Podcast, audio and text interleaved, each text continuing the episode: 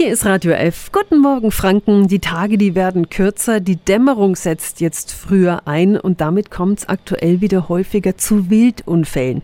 Worauf müssen wir jetzt achten und wie reagieren wir dann doch mal im Fall der Fälle richtig? Radio F. Jetzt Tipps für ganz Franken. Hier ist unser Wiki Peter. Janine Mendel vom Polizeipräsidium Mittelfranken. Worauf müssen wir jetzt achten, um einen Wildunfall möglichst zu vermeiden? Oftmals ist an besonders gefährdeten Stellen dieses Verkehrszeichen Wildwechsel aufgestellt, also dieses rote Dreieck mit dem Reh drinnen. Das steht nicht ohne Grund auf der Straße, sondern wird eben da aufgestellt, wo es vermehrt zu Wildunfällen kommt.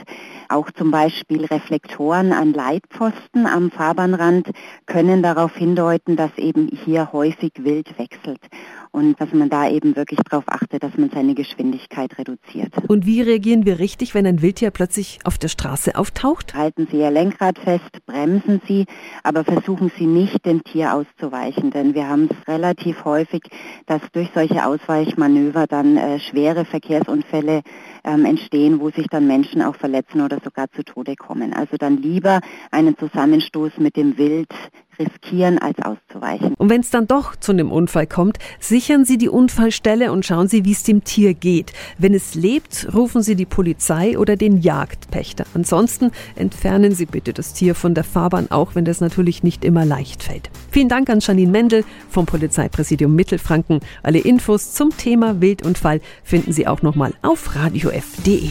Tipps für ganz Franken von unserem Wiki Peter. Wetter. Täglich neu im Guten Morgen Franken um 10 nach 9. Radio